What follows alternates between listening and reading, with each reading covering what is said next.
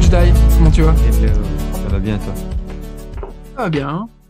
Euh, cette fois-ci, on va essayer de mettre une musique d'intro parce que nos deux dernières vidéos se sont fait strike par YouTube euh, avec la chanson Les Sea Shanties. Euh, le mec a été quand même relativement rapide pour mettre, pour mettre un copyright là-dessus. Je suis assez étonné. Et là, du coup, il faut qu'on en trouve une nouvelle. Si vous avez des idées et que vous n'êtes pas satisfait de celle qu'on aura trouvée pour cet épisode-là, n'hésitez pas à nous envoyer des, des suggestions dans le groupe. hein. C'est toujours, toujours sympa de travailler à plusieurs. Et sur Apple Podcast, j'ai l'impression qu'on ne s'est pas fait strike et que ça, ça tourne. Je, je connais pas, je sais pas trop comment ça marche. euh, Genre euh, YouTube, je sais qu'ils sont assez rapides quand ils strike, mais les autres plateformes, euh, pas de strike. Donc je me dis, euh, bon. Je sais pas s'ils doivent changer sur les autres plateformes. Je sais pas. Aucune idée. J'imagine que ouais, c'est des, enfin, je pense que sur YouTube, c'est des algorithmes qui strike automatiquement. Tu vois, je sais pas si c'est aussi avancé sur les autres plateformes versus sans doute d'autres processus internes et ça va pas tarder à arriver à mon avis. Mm. Donc euh, voilà, on est prévenu. Peut-être qu'on devrait changer les, les- les chansons aussi sur les autres plateformes. Bon, ok. Yes. Euh, tu m'as, tu m'as envoyé un, tu m'as demandé d'aller liker un de tes TikTok euh, cette semaine ou la semaine passée. Euh, je sais plus trop faire. Il y a quelques jours, tu m'as demandé d'aller liker un de tes TikTok et je trouvais vraiment bien. Et d'ailleurs, il a, il avait l'air de bien fonctionner. Est-ce que tu peux nous dire un peu pourquoi tu as lancé TikTok- un TikTok Euh, Qu'est-ce que, qu'est-ce que tu fais Pourquoi tu fais ça Euh, Moi, j'ai bien aimé en tout cas, mais je serais curieux que tu Ouais. nous en dises un peu plus. Donc en gros, euh, je, j'ai toujours, enfin, je, je suis assez fan de la de l'algorithme de TikTok qui met très vite en avant des, des- des- les créations. Euh, et donc tu fais vite un petit buzz quand tu as t'as un TikTok qui sort du commun ou qui, euh, qui est provocateur, etc. Euh, et j'avais download euh, TikTok il y a longtemps, je l'avais supprimé et là je l'ai remis. Et euh, bon, bah, il faut pas se mentir, TikTok c'est principalement Enfin, en fait, je pensais à la base que c'était principalement des meufs qui se montraient et qui, qui se mettaient en scène, etc., tu vois, ou, des, ou des LOL. Mais à part ça, je pensais qu'il n'y avait rien d'autre. Et en fait, en, en, en aiguillant l'algorithme de TikTok, tu vois, je suis allé follower des gens qui, follow des gens qui, qui font de la bouffe dans la nature, je suis allé follow des gens qui construisent des maisons, etc., etc. Mais finalement, j'ai un peu plus de contenu qui, m'intéresse et qui est quand même toujours cool, tu vois. Mm. Pardon. Et du coup, euh, j'ai jamais trouvé de contenu philo euh, sur la plateforme. Enfin, ou bien alors des trucs genre des extraits d'Elon Musk, euh, entrepreneur, euh, enfin, tu vois, des trucs un peu, un peu bateaux et, et très basiques. Et je me dis, ben tiens, moi je, moi je suis deux ou trois chaînes philo sur YouTube qui reprennent des vidéos qui sont copyright free. Et, et je trouve ça super. Et euh, il y a plusieurs fois, quand j'écoutais ces longs, ces longs formats, ces longs, ces longs, en fait, c'est des radios, des émissions radio qui datent des années 60, où ils interrogeaient euh, des, intellectuels de l'époque. Euh, et pendant, en écoutant ces émissions radio-là, en travaillant, etc., eh ben, j'ai déjà remarqué qu'il y avait des punchlines assez, assez cool, tu vois. Je me suis dit, tiens, je vais prendre des extraits de ces punchlines-là et les mettre sur euh, TikTok. Finalement, j'en ai mis que une. Euh, là, j'en ai mis une deuxième qui fonctionne pas du tout, mais la première a, plutôt buzzé, mais c'est un buzz de bébé. Hein. En vrai, j'ai 10K vues euh, et euh, j'ai pas mal de commentaires. J'ai j'ai 108 commentaires et en fait, c'est un, un sujet qui est, qui est assez euh, clivant puisque ça parle de l'école. C'est Michel Foucault qui fait une, une, une, une interjection sur, sur sa vision de, de l'école et du diplôme. Et du coup, il y a, bah, vu que les Français sont des gens qui sont très passionnés de l'école et, et, et de l'école traditionnelle, et, ben, du coup, et surtout de, de tout ce système de diplôme, euh, et ben, du coup, les passions se déchaînent dans les commentaires. Il y a des gens qui disent Ouais, il faut un diplôme. Il y en a d'autres qui disent Non, il faut pas de diplôme, c'est de la merde. Et en fait, c'est des, commentaires qui sont tout à fait inintéressants, mais. Mais ça joue sur l'algo, quoi.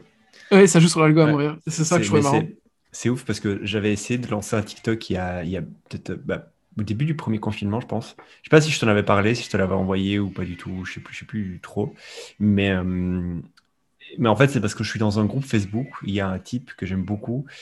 euh, qui, euh, qui est un mec dans le marketing aux US, qui est ultra fan de TikTok depuis le début. C'est un gros mec sur TikTok, il a plusieurs millions d'abonnés. Et en fait, euh, il a créé un groupe, il vend une formation sur TikTok en mode je t'apprends à utiliser TikTok et à devenir viral sur TikTok.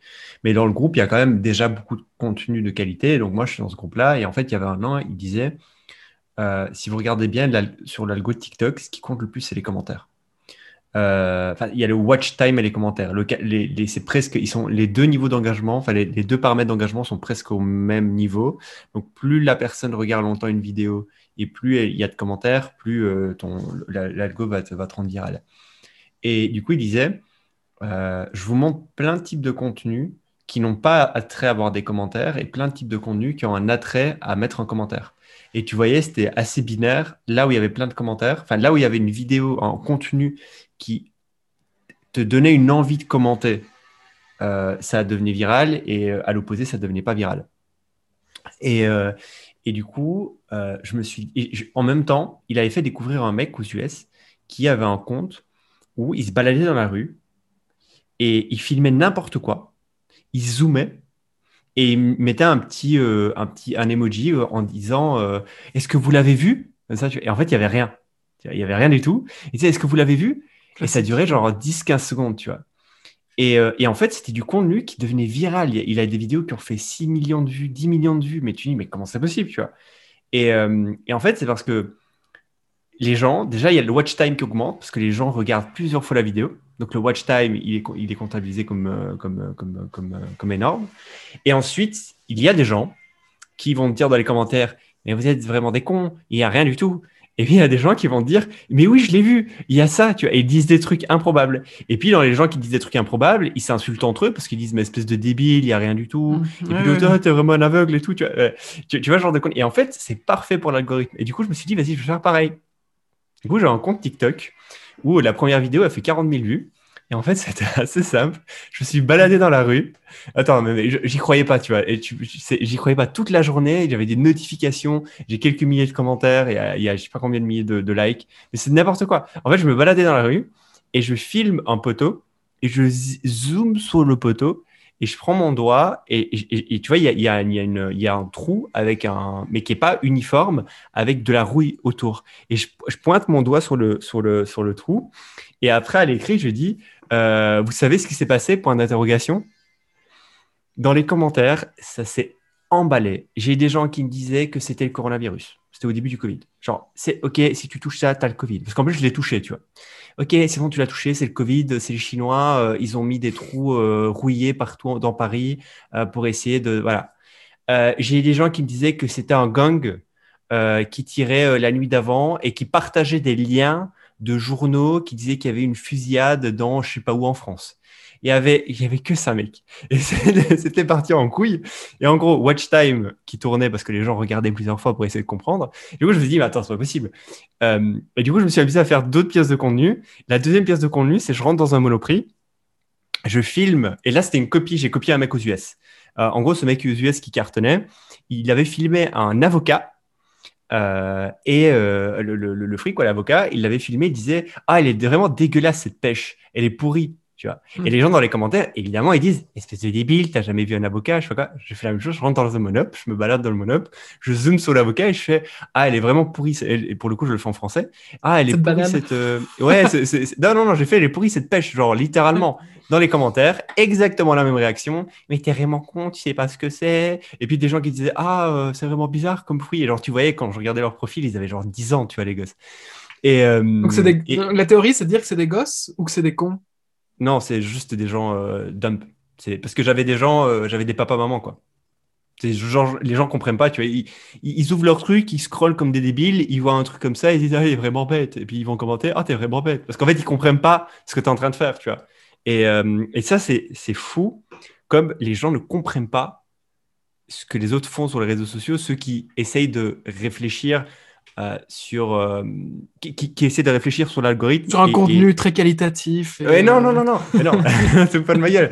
Mais tu vois c'est vraiment tu as deux types de personnes. Tu as ceux qui comprennent les rouages et qui essayent de Ils utilisent faire des tests. leur, ouais. à leur avantage et font des tests pour essayer de comprendre. Et puis tu as les autres qui comprennent rien et qui, et qui tombent dans le trap en permanence, tu vois, qui tombent dans, la, dans, la, dans, dans, dans le truc, tu vois. Et, euh, et donc, c'est ces gens-là, en fait, qui comprennent pas, qui sont, qui sont compulsifs, qui, qui, qui réfléchissent pas trop, et ben, ils tombent dans le panneau, quoi. Et le truc, c'est que la majorité des gens sont comme ça. Quelles, euh, leçons, t'en, quelles leçons t'en tires euh, Global Un peu plus macro? Euh, watch time, commentaire, il n'y a que ça qui compte. non, non, mais littéralement, tu avais vraiment, sur le groupe en question dont je vous parle, tu avais des mecs, tu avais un Allemand qui cartonnait, euh, un, mec aux Pays-Bas, pas un Allemand, un mec aux Pays-Bas qui cartonnait. Et en fait, il faisait, il faisait toujours la même chose. Il se baladait à vélo le long de l'eau. OK? Et en fait, il demandait un pote à lui de le filmer en fast, comme ça. Donc, lui, il passe en vélo et en même temps, son pote, il, donnait un coup de. Alors, vous voyez pas la caméra, mais en gros, il donnait un coup horizontal, euh, coup de caméra horizontal. Et euh, il mettait à chaque fois en énorme. Vous avez vu ce qu'il y a dans l'eau? Et en fait, il y avait rien dans l'eau. Mais les gens, déjà, ça allait très vite, donc ils, ils essayaient d'arrêter la vidéo, puis ils n'y arrivaient pas, donc ils regardaient en boucle. Et après, ils regardaient ce qui se passait dans l'eau, et en fait, il n'y avait rien du tout. Son fil d'actualité, c'était que des vidéos comme ça. Donc lui, où il se baladait, par exemple, dans les bois, très vite, et donc il y avait un fast euh, coup horizontal, et il disait, vous avez vu ce qu'il y a au fond des bois? Et en fait, il n'y avait rien du tout au fond des bois. Tu vois mais, mais, mais ça, ça marchait, ça marchait. Le mec, il avait des centaines de milliers d'abonnés. Euh, c'était ouf au, au, enfin, au, compte TikTok qui, donc, qui font des, des, des repartages de TikTok où ils s'incluent dans la vidéo et où il demande à la fin quelle est la couleur du pull de la fille? Ou quelle est la couleur du, euh, du mur dans le fond? Donc tu vois une meuf ou un mec qui fait le beau gosse, etc. Euh, et donc les gens regardent le mec. Puis à la fin, il y a, le, il y a le, vrai TikToker qui apparaît qui dit Hé, toi là, t'as vraiment vu la... quelle est la couleur du, fond, du mur dans le fond, tu vois? Et là, les gens ils disent Oh putain, merde, c'est parce que j'ai regardé la fille. Alors ils re-regardent, tu vois, pour, euh, pour... où j'ai regardé le mec, tu vois. Et enfin, bref. C'est assez intéressant.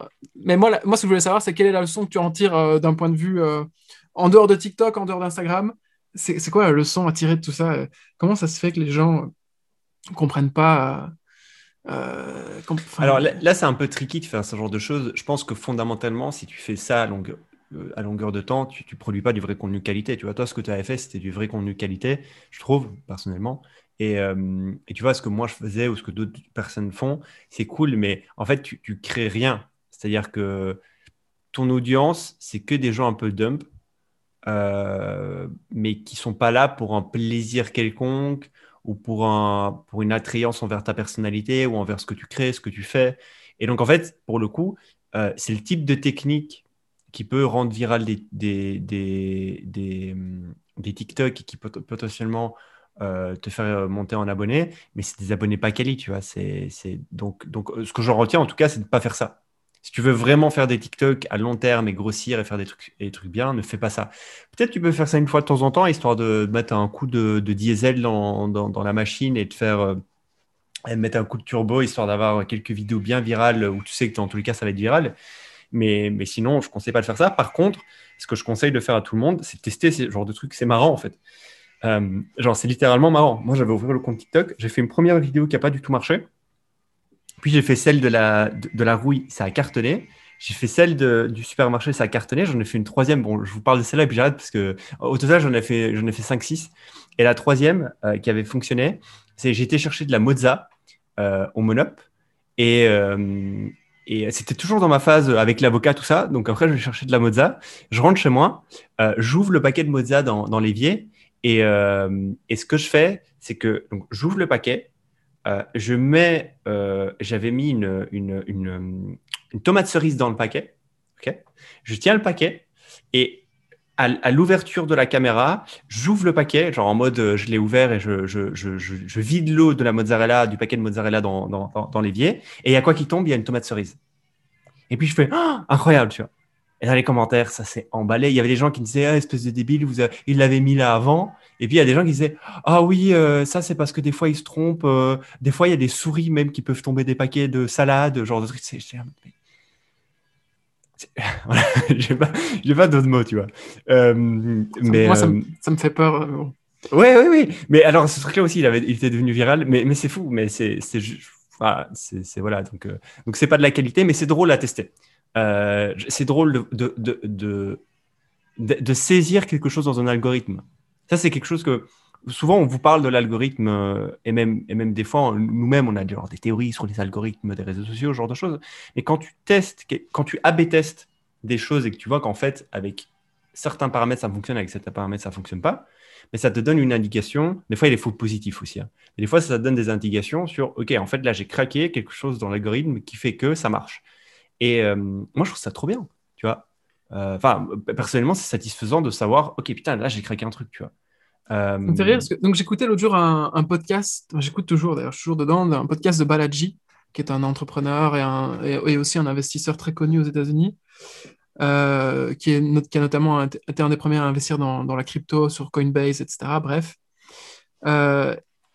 Et il disait, en fait, il, donc il expliquait, il, a, pas mal de, théories pardon, sur, euh, sur le monde, sur la startup, sur la tech. Et euh, il expliquait dans un, moment bien précis euh, l'opposition qu'il y a entre New Money, Old Money, les conservateurs versus les progressistes tech. Et il disait, et il parlait de l'entrepreneur, et il faisait une, une, une, analogie que je trouvais super, que j'ai remis dans un tweet, où il dit en gros, qu'un entrepreneur, au début, il commence, il est rien, il est personne. Il est de CEO of nothing, tu vois. Puis au fur et à mesure du temps, il, build, il, accomplit des choses, et puis, et puis il y a des gens qui commencent à linker vers, son, vers lui, vers son profil en tant qu'entrepreneur, vers son, vers son produit à lui, etc. Tu vois et en fait, il, il faisait une analogie complète entre l'entrepreneur qui est en train de se construire à partir de zéro mhm. et le site web qui, au fur et à mesure du temps, au fur et à mesure du, de, ben de, l'accumulation de, de, de contenu qualitatif, reçoit des backlinks d'autres sites web. Donc en gros, en SEO, euh, une des techniques pour pouvoir ranker, enfin pour pouvoir arriver en premier sur Google, euh, c'est d'avoir d'autres sites web qui te réfèrent comme, euh, intéressant. Donc en gros, la plupart du temps, tu as un site web qui dit OK, FarmSpot, ce qu'ils font, c'est vraiment cool, je mets un lien vers FarmSpot. Et eh ben, Google interprète ça comme un, Enfin, il y, a des, y a des notions un petit peu plus, euh, plus détaillées, on ne va pas rentrer dans le détail ici, mais en gros, la plupart du temps, Google interprète ça comme un backlink vers ton, vers ton site web et donc comme une forme de validation de la qualité. Et plus le site qui te réfère est, bien noté par Google, plus toi, tu auras euh, de la notoriété envers Google. Exact. Exact. Et je trouvais ça intéressant de, de, de, faire, cette, de faire cette analogie avec le fondateur ou avec, le, ou avec le, un, ou une CEO qui, au fur et à mesure du temps, en fait, accumule des backlinks vers son profil et donc du coup devient un peu euh, sort du lot. Et c'est une forme de tu parlais d'algorithme etc je trouvais que c'était intéressant euh, cette analogie euh, qui vaut ce qu'elle vaut mais qui est, qui est intéressante quand même. Voilà. On rentre dans le sujet? Tu commences? Vas-y mais ça c'était déjà un sujet hein. ouais alors moi juste une news. Pas, pas de pas de boîte là pour le moment. J'aurais peut-être une boîte après dont un sujet auquel je veux parler mais une news. Est-ce que tu as vu que Coinbase a rempli ces documents S1 pour être, devenir public. Euh, je ne sais pas si tu as vu un peu les chiffres de Coinbase. Non. C'est assez ouf. Euh, en 2019, ils ont, ils ont fait 500 millions de dollars de revenus. En 2020, donc pendant le Covid et pendant la, la, crise montante euh, crypto, ils ont fait 1 milliard de revenus. Donc, ils ont doublé leurs revenus. parmi ces milliards, milliards de revenus en 2020, par contre, il n'y a que 320 millions de profits. Euh, ce qui est pas mal quand tu pondères. Par contre, il y a quelqu'un sur Twitter, j'ai vu ce matin, qui a fait une comparaison. Ils ont dit, enfin, le, mec disait, je trouve pas ça élevé, sachant que Sushi, en 2021, en faisant la projection, il faut 90 millions. Ça veut dire qu'une boîte décentralisée qui a été créée il y a moins d'un an, euh, avec un protocole euh, forqué, donc c'est-à-dire qui n'est pas original, mais qui est copié d'un DEX qui s'appelle Uniswap, d'un échangeur décentralisé qui s'appelle Uniswap. Donc ce fameux, euh, cette fameuse copie s'appelle Sushi. On, potentiellement, on aura même le, fondateur, euh, un des cofondateurs euh, par piraterie, on l'aura potentiellement sur le podcast à un moment donné. Et donc le, mec, en fait, si tu fais ses projections, et ses projections sont assez linéaires, en 2021, ils vont, faire 90 millions de, de profits. Et euh, en fait, si tu compares Sushi qui fait 90 millions de profits, c'est un truc, c'est une copie d'un autre projet, c'est décentralisé. Euh, et Coinbase qui est là depuis quelques années, euh, ils ont et aussi Sushi a genre quoi 3-4 employés, alors que Coinbase ils ont des centaines d'employés, ils sont là depuis des, depuis des années, ils ont fait que 320 millions de profits en 2020. Je trouve ça, c'est vrai qu'en fait, si tu fais la comparaison, tu sais, le chiffre 320 millions, ça te paraît énorme. C'est vrai que pour la boîte en elle-même, c'est énorme. Pour une startup, faire 320 millions, c'est énorme. Euh, de profit. Mais, Coinbase, c'est quoi, le... quoi le business model de Coinbase? C'est un fee 98% euh, le fees. 98% 18% des revenus, c'est quand tu fais une transaction, quand tu achètes ou tu revends ta fille. C'est ça, le, ça, le, ça le business model de Coinbase. Et, et donc, euh, et donc je, trouvais, je trouvais ça c'est intéressant, cette comparaison entre Sushi qui va faire 90 millions et Coinbase qui fait que 320 millions, même si, à fois, euh, j'aurais très bien aimé être investisseur chez, chez Coinbase. Euh, ce qui est intéressant, c'est que sur la balance sheet de Coinbase, ils détiennent 130 millions de Bitcoin, 130 millions de dollars de Bitcoin, et ils détiennent également 28 millions de dollars d'Ethereum et ils détiennent quelques 10, 15, 20 millions euh, d'autres coins. Euh, mais ça veut dire qu'ils sont, c'est des gros holders. 130 millions de bitcoins, c'est quand même pas mal. Sur une balance sheet, c'est, la boîte qui l'a acheté, c'est pas les fondateurs, tu vois. Euh, les fondateurs, ils sont certainement euh, multimillionnaires en, en- en crypto. Mais la balance sheet, c'est-à-dire la, la boîte, a- comme Tesla, ce que Tesla a fait il y a, il y a- il y une semaine et demie, la boîte a acheté des crypto-monnaies. Elle s'est positionnée sur l'achat de crypto-monnaies. Et elle le met sur son actif. Quoi. Euh, et Ouais, mais euh, quand, donc, tu, quand, tu, quand tu mets en comparaison, enfin, oui, ouais, 630 millions de bitcoins, je trouve pas ça. je- Enfin, je trouve pas ça ouf. Enfin, ça, ça m'interpelle pas, quoi. Si tu m'as dit, ouais, ils ont 1 milliard, 2 milliards, 3 milliards, j'aurais pas non plus. J'aurais me dit, ah ouais, c'est normal, tu vois. Ouais, mais il y a- il y a- Sachant il y a- que le- la market cap de bitcoin, au moment où on parle, c'est euh, c'est un, tri- c'est un triomphe. Donc, Ouais, mais il n'y a euh, personne qui, a, voilà. qui a autant. Enfin, en fait, ils, ils ont pris un pari en tant qu'entreprise. C'est ça qu'il faut que tu prennes en compte. Tu vois, le Mm. fait qu'un- qu'une personne, euh, genre le fondateur de, de Coinbase, il est dans, la- dans, dans le Bitcoin depuis 2000. euh, il a fait un post où il explique comment il est tombé dans le Bitcoin. Je trouve que je- Brian Armstrong, c'est ça Ouais, je pense que je te l'avais partagé, je sais plus trop, mais euh, en gros, il avait dit quand- comment, comment vraiment il était tombé. En gros, il était euh, dans sa chambre d'ado il y a genre euh, 10 ans, et euh, même pas 10 ans, même un peu plus que, un peu plus, un, un peu moins que 10 ans. C'est ça le truc en fait avec Coinbase, c'est que c'est pas un maximaliste qui est là day one en fait. C'est qu'il il a découvert le milieu, euh, il était dedans, et puis il a creusé, il a creusé, il a créé Coinbase, il a fait Y Combinator. Aujourd'hui, Coinbase est ce qui est, ce qui est Coinbase. Et, euh, Parenthèse, j'ai vu dans une de ses interviews qu'il disait qu'il avait, le- il avait eu énormément de mal à lever euh, son premier seed. Je pense qu'il a levé un seed qui était vraiment ridicule en comparaison avec la taille du marché qu'allait devenir ce qui, sa- enfin, la, sa- la- la mission de sa boîte. Quoi. Donc c'était incroyable. Vas-y, je te laisse. Et, et donc, juste lui, certainement, qu'il est multimillionnaire en crypto, mais ça, c'est, enfin, je veux dire, c'est ses affaires. Mais le fait qu'avec sa boîte, en fait, c'est pas la même chose. C'est quand tu Ouais, achètes ouais. des cryptos avec to- toi-même perso ou avec ta boîte, c'est pas du tout la même chose. C'est-à-dire qu'avec la boîte, c'est tu mets en, en jeu euh, la solidité de, ton, de ta balance sheet et donc la solidité de, de ta boîte, de tes investisseurs, de tout le monde, quoi. Et ils indiquent Euh, quand ils les ont achetés ou pas? J'ai pas regardé, j'ai pas regardé, j'ai pas regardé. Possiblement, euh, normalement, euh, il ça doit être acté ce genre de choses, mais euh, peut-être que tu auras l'année, peut-être pas que tu auras, peut-être que tu auras pas le mois exact, mais tu auras l'année de l'entrée dans l'actif, certainement. Ok. Euh, et, et donc voilà, ils ont 43 mi- millions de users, Euh, c'est bien, c'est bien. Je pense qu'ils vont certainement faire x10 d'ici les 5 prochaines années. Euh, moi, j'avais eu l'opportunité de rentrer dans un secondaire Coinbase et je ne l'ai pas fait. Euh, T'aimes bien raconter ce genre d'histoire. Hein Chaque semaine, tu nous regretter. Je vais certainement regretter. Je vais certainement regretter. Et, euh, et en tout cas, dès qu'ils sont publics, euh, évidemment, quand je me place sur Coinbase, euh, je mettrai un ticket en bourse sur Coinbase et je pense que bon, ben, ça sera l'Amazon de, de- dans, dans, dans 10 ans. Quoi. Dire, ça, ça aura le même, euh, le même, euh, le même type d'impact. Mais, pourtant, si en, tant qu'utilisateur, tu es ultra déçu. Euh, Est-ce que je suis déçu? Euh, Je ne suis pas déçu. C'est pas Coinbase n'est pas fait pour moi. Il n'est pas fait pour moi en tant que cas utilisateur. Par contre, il est fait pour des millions d'autres utilisateurs qui sont pas comme moi. Et je pense pas Non, mais les, les cas d'usage dans lesquels tu avais été déçu, c'est des cas d'usage qui sont basiques, classiques, même pour tous les utilisateurs. Ah non, pas du tout. Si c'est juste pour euh, placer euh, 10 000 balles euh, et ne jamais plus y toucher, euh, enfin, te casse pas le cul, fais, fais du Coinbase, quoi.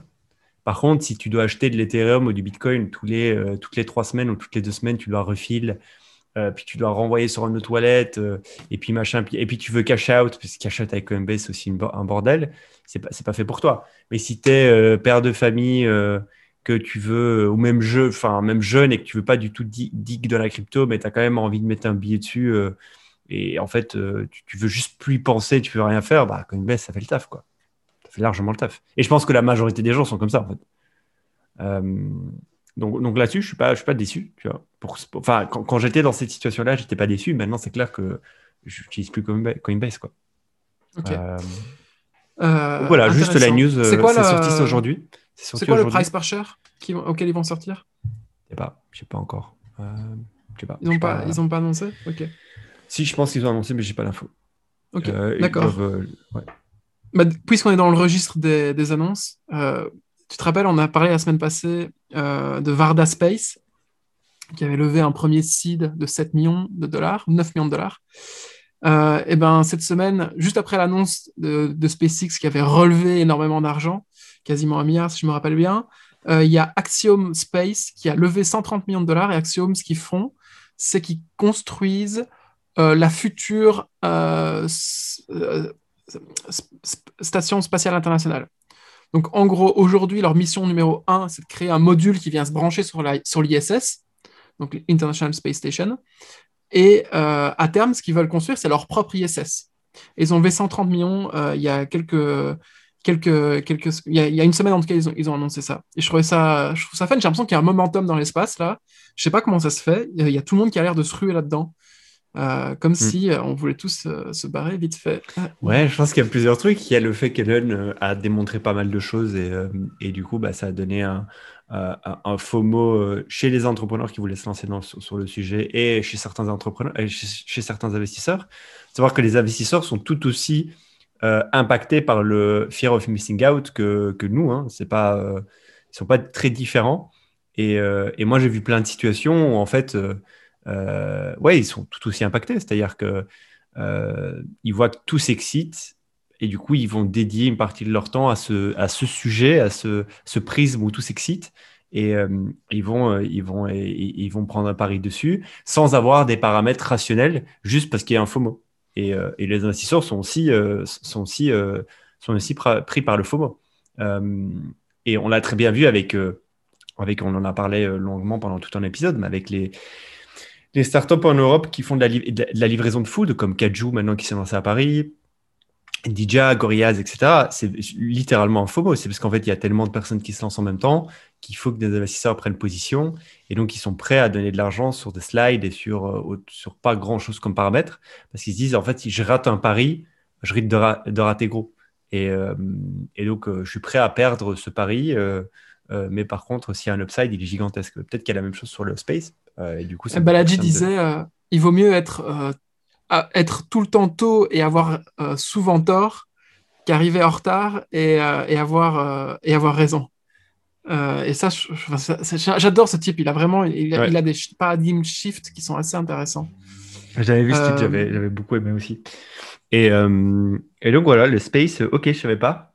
Par, par, contre, donc l'ISS, dis-moi parce que tu connais mieux que moi, c'est quoi? C'est une base euh, qui envoie des fusées. Est-ce qu'elle envoie ses propres fusées? Est-ce qu'elle envoie les fusées des autres? C'est quoi son métier? euh, L'ISS, c'est la Station spatiale internationale qui a été lancée euh, fin des années 90, si je me rappelle bien. Je suis en train de vérifier, mais je pense que c'est fin des années 90, début des années 2000, et qui a été financée à 35-40% par les États-Unis et le reste par l'Europe, la Russie euh, et d'autres, euh, Japon, etc., Canada, euh, et qui a coûté en tout 150 milliards de dollars. C'est un des derniers grands sujets d'investissement international où, en gros, il y a eu une, agglomération de pays qui n'avaient aucune raison de, s'associer à la base, qui se sont associés pour faire un projet, en fait, qui les dépassait un peu tous. Et donc, c'est une, dernière, une, des dernières collaborations internationales successful. Euh, donc, euh, elle a été mise en, orbite. Euh, tous les ans, enfin, à, échéance régulière, elle perd des, elle perd des, kilomètres, donc elle, se rapproche de la Terre. En gros, elle descend dans son orbite, et donc il faut la remonter. Ça, donc il y a pas mal d'enjeux logistiques. À la base, je pense qu'elle était prévue pour durer jusqu'en 2024, et là, elle vient d'être reprolongée jusqu'en 2030. pourquoi? Parce que, en gros, il n'y a personne aujourd'hui qui est capable d'en refaire une. Mais, il faut ça, je pense que ça a pris plusieurs mois, années à la construire. Donc, en gros, ils ont d'abord lancé un module, et puis deux, et puis en fait, à la fin, c'est un énorme Lego qui s'est, qui s'est assemblé. Et en fait, c'est un endroit où les, où les, les spationautes et les astronautes vont pour euh, tester euh, plein de choses, notamment des expériences euh, physiques sur eux, des expériences pour des laboratoires, etc. donc, en gros, si tu veux, Varda, c'est l'unbuilding quelque part de, à partir de l'ISS, de, la, de, toute cette fonction de test pour des, pour des, bah, ouais, pour des, pour des universités, pour, des, pour, de la recherche, la R&D, etc. Tandis que euh, c'est vraiment euh, l'unbuilding de la fonction vitale de, l'ISS, c'est-à-dire savoir accueillir et faire vivre ensemble des, gens dans l'espace. Et euh, d'ailleurs, Axiom a été designé, alors je ne sais pas si c'est juste un design un petit peu dans le, futuriste ou pas, mais ça a été designé par Philippe Stark, qui est un des plus grands designers euh, au monde, qui est français. Tu peux aller voir sur son site web, euh, Euh, et c'est pas mal, à l'intérieur, il y a pas mal. Et, donc voilà, non, mais oh, c'était juste en mode petite annonce, quoi. Je trouve, je trouve ça pas mal. Et en fait, toute la stratégie, c'est de dire que c'est marrant parce qu'on utilise le, public comme fer de lance. Donc, en gros, qui c'est qui s'est occupé à lancer les astronautes dans, dans l'espace? Qui c'est qui s'est occupé à faire l'ISS À la base, c'est les États. Euh, ou les agences gouvernementales euh, dédiées au spatial qui se sont occupées à financer et à créer et à prendre le risque. Et finalement, l'entrepreneur, quelque part, sur ce sujet précis-là, vient prendre les rênes euh, une fois que le risque est un petit peu assuré. Et je trouve ça marrant parce que c'est un...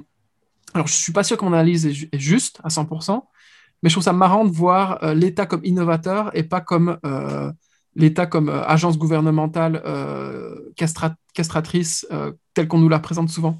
J'ai moi-même moi ce péché-là de penser de temps en temps que euh, l'État est un frein et, un obstacle qui, euh, la plupart du temps, peut être euh, éliminé. Or, dans ce cas précis-là, en tout cas, je, suis assez fan. Et d'ailleurs, c'est l'État, enfin, en, en l'occurrence, c'est la NASA qui, une fois qu'elle délaisse la, la, basse orbite, si tu veux, terrestre, veut aller sur la Lune, veut aller sur Mars et lance des missions régulièrement. D'ailleurs, c'est aussi cette semaine qu'il y a eu un touchdown sur Mars euh, de la mission Persévérance. Je ne sais pas si tu l'as suivi, c'était assez intéressant aussi. Donc voilà, voilà, c'était euh, la petite aparté, petite aparté. Ok, ok, ok. Euh, moi, c'était Coinbase et moi, j'ai un dernier truc. Après, j'ai plus rien. Et, et c'est, mais, mais c'est quelque chose en lien avec notre dernier épisode avec, avec, avec notre ami Alex qui nous a mis des, étoiles dans les yeux et peut-être qu'on pourra même en parler de ça après, euh, si tu veux. Mais, euh, mais en gros, Alex, euh, il aide des artistes à display leur art sur un site internet. et leur art, c'est de l'art décentralisé. Des, NFT et de, de l'art digital décentralisé. Et en fait, on, on, en avait parlé la semaine passée. On s'est dit, tiens, si moi j'achète de l'art, comment je peux le showcase chez moi? Euh, et, du coup, on s'était dit, euh, euh, est-ce qu'il existe des cadres virtuels, enfin des, cadres physiques où je peux display des objets virtuels? Je me souviens, on avait trouvé une boîte qui s'appelle Infinity Objects, qui te permet de faire ça. petit cadre, petit cadre où si tu as, je sais pas moi, un GIF, que tu as fait un GIF ou GIF pour les puristes, et, et que tu l'as et que tu l'as créé ou bien tu l'as acheté ou peu importe, euh, et tu as envie de l'afficher dans ton salon, dans ta salle de bain, tu l'importes dans ton cadre, dans l'écran. c'est une espèce de tablette, tu la colles chez toi et en fait, tu as la vidéo qui tourne en boucle. Et, euh, donc, c'est ton art digital, il, s'affiche. Euh, et, là, et là, on s'est dit, tiens, est-ce qu'il n'y aurait pas quelque chose à faire avec les NFT Est-ce qu'on ne pourrait pas créer un cadre qui affiche les NFT que tu as dans ton portefeuille Sachant que les NFT, normalement, sont liés à un wallet et que tu pourrais faire en sorte de brancher ce wallet sur une tablette quelconque, un écran télé, peu importe, qui est dédié à ça et pourrait du coup, euh, dans ton salon, bah, ton, ton, ton, les NFT que tu as dans ton wallet. Euh, et, euh, et, donc, il y a Infinity qui fait ça, mais c'est pas fait pour les NFT, c'est fait pour l'art digital tout court. Et j'ai pas trouvé, je, sais qu'il y a Sean de My First Million qui a cherché aussi, euh, euh, j'ai parlé avec lui euh, sur Twitter et, je lui ai envoyé les, ressources que moi j'avais. Je pense qu'il va en parler dans un des podcasts. Et, moi, j'ai pas, à part Infinity, je connais pas autre chose. Et du coup, il, attend que quelqu'un le fasse. Pense qu'il est même prêt à investir dans, une boîte de, que, quelqu'un, enfin, si, un de ses auditeurs qui va le faire, il, il, sera certainement prêt à investir dedans. Euh, donc, et j'ai eu quelqu'un de qui écoute le podcast, qui a écouté notre podcast avec Alex et qui a eu exactement ça, s'est dit mais merde, moi j'aimerais bien showcase aussi des NFT, euh, genre euh, comment faire, qu'est-ce qu'il existe, et, et, je pense qu'il y a une grosse opportunité là-dessus. J'ai pas d'autres d'autres remarques là-dessus. Je pense juste qu'il y a une opportunité là-dessus. et alors, j'ai découvert une autre boîte que je connaissais pas. Peut-être que tu m'en avais déjà parlé, je suis pas sûr. Mais le nom me disait quelque chose, mais je connaissais pas. C'est Terra Virtua. Je sais pas si ça te dit mhm. quelque chose. C'est bah, un, euh, un, musée digital en gros. C'est un musée digital où tu peux afficher tes NFT. Euh, donc, euh, donc tu, tu, tu, downloads le software et en gros, tu as accès à un, musée et tu peux aller mettre tes cadres, mettre tes statuts virtuels, et ce genre de choses. Et je pense que d'autres personnes peuvent voir ton musée. Et il y a même un musée public, si je ne me trompe pas. et, et, et je pense que les Terra Virtua, j'en ai vu 4-5 cette semaine. Juste après euh, l'épisode avec Alex, euh, comme par hasard, j'en ai vu plein passer. Et, euh, et, y a, et je me dis, il y a aussi une grosse opportunité sur le sujet des musées virtuels. c'est vraiment, les musiques virtuelles, c'est vraiment la fausse bonne idée, je trouve. C'est vraiment, genre, c'est le truc où tu es, quand on te dit ça, tu fais Ah, quelle, idée de génie? Et puis tu dis Non, mais en vrai, c'est quoi la problématique? Qui a besoin de ça? Qui est prêt à payer pour ça? Euh, sous quelle forme le produit va prendre, va prendre vie? Tu vois, c'est typiquement le genre de truc où intuitivement tu dis ah c'est une bonne idée et puis euh, sur le marché tu vas voir le truc et tu te rends compte qu'il n'y a personne qui est prêt à acheter ça, que c'est mort, tu vois. Et en fait les NFT c'est un peu le, le, le, le coup, l'injection, le, coup de seringue qui vient d'adrénaline, qui vient mettre ça sur, ce type d'idée et qui en fait te dit ah en fait peut-être que maintenant il y a un cas d'étude et euh, un cas d'étude concret où les gens sont prêts à payer. Et c'est fou. Comme, euh, et donc là, ça, sort un peu ces idées-là, mais je me dis, c'est fou comme des fois, le momentum, c'est tellement, pas le momentum, mais le, le, time to market, c'est tellement important d'avoir les idées au bon moment. Euh, et ça, c'est quelque chose qu'on néglige beaucoup trop. Euh, c'est que des fois, on vous pousse, même toi, tu as des idées, moi, j'ai des idées, ou on nous pousse des idées, ce genre de choses, et tu dis que ça a l'air bien, mais, mais est-ce qu'il est là au bon moment euh, euh, et, là, en l'occurrence, c'était des idées. C'est, je crois que Virtua, ça fait plusieurs années, je crois que ça existe, je suis pas sûr. Mais je sais que j'avais déjà vu un musée virtuel il y a quatre ans, et je m'étais dit, mais putain, mais, mais, mais qu'est-ce qu'ils vont faire ces gens-là, tu vois? C'est, ils vont jamais faire de thunes. Et là, maintenant, ils ont un en fait aussi, ils peuvent faire de l'argent, ils peuvent faire de l'argent et beaucoup d'argent même. et donc, le time to market, c'est tellement important. Et donc, je voulais juste parler de ça. Je sais pas si toi, tu as des exemples. Là, là la crypto, c'est un peu c'est flagrant c'est flagrant que tu es dans le bon, au bon moment. Si tu veux lancer un, truc sur les cryptos, c'est maintenant qu'il faut le faire. Alors, il fallait le faire il y a, trois ans en sous-marin euh, et, faire peut-être plusieurs projets tests. Et en 2020, lancer le truc euh, qui n'est pas un projet test, mais vu que tu as récolté de l'expérience du réseau et du capital, bah, maintenant tu peux te permettre de faire quelque chose de plus gros. Mais si euh, ton deuxième coup de chance, ton deuxième meilleur coup de chance, c'est aujourd'hui. et du coup, qu'est-ce que, est-ce que, je sais pas, est-ce que tu veux qu'on parle de ça? Est-ce que tu as des remarques là-dessus? Je sais pas. Ouais, alors c'est tellement vrai. Et euh, là, j'ai deux exemples qui me viennent en tête, deux, trois exemples. D'abord, euh, comme tu dis, le muséum, en fait, c'est un raisonnement qui est basé sur une analogie. C'est-à-dire que tu trouves quelque chose qui existe dans le monde réel, c'est-à-dire les musées, et tu te dis, OK, euh, bah, il y a des nouvelles œuvres d'art qui, arrivent sur le marché, il n'y a pas de musée pour les displayer, allons créer un musée. Donc tu raisonnes par analogie. Or, euh, et c'est le truc le plus difficile qu'on s'efforce de faire, mais c'est de, de, raisonner le moins possible par analogie, mais plus par principe de premier. Euh, et quand tu raisonnes par principe premier, bah, en fait, tu te poses des questions qui sont... Bah, en fait, c'est quasiment des questions épistémologiques. Tu te demandes, OK, comment ça se fait que les musées euh, sont arrivés dans le monde, le monde qu'on connaît?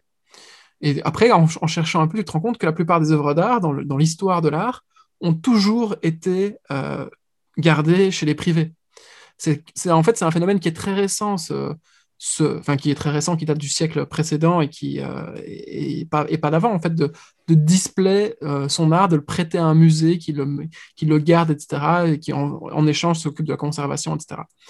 Donc c'est un phénomène qui est très récent, je pense. Euh, après, je suis pas du tout un expert là-dedans.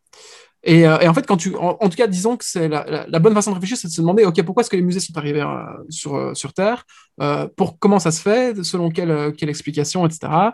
Et, en cherchant comme ça, tu trouves peut-être en fait que finalement, c'est peut-être pas un musée qu'il faut faire aujourd'hui, mais tout simplement, comme tu l'as dit, un display d'art à la maison pour soi.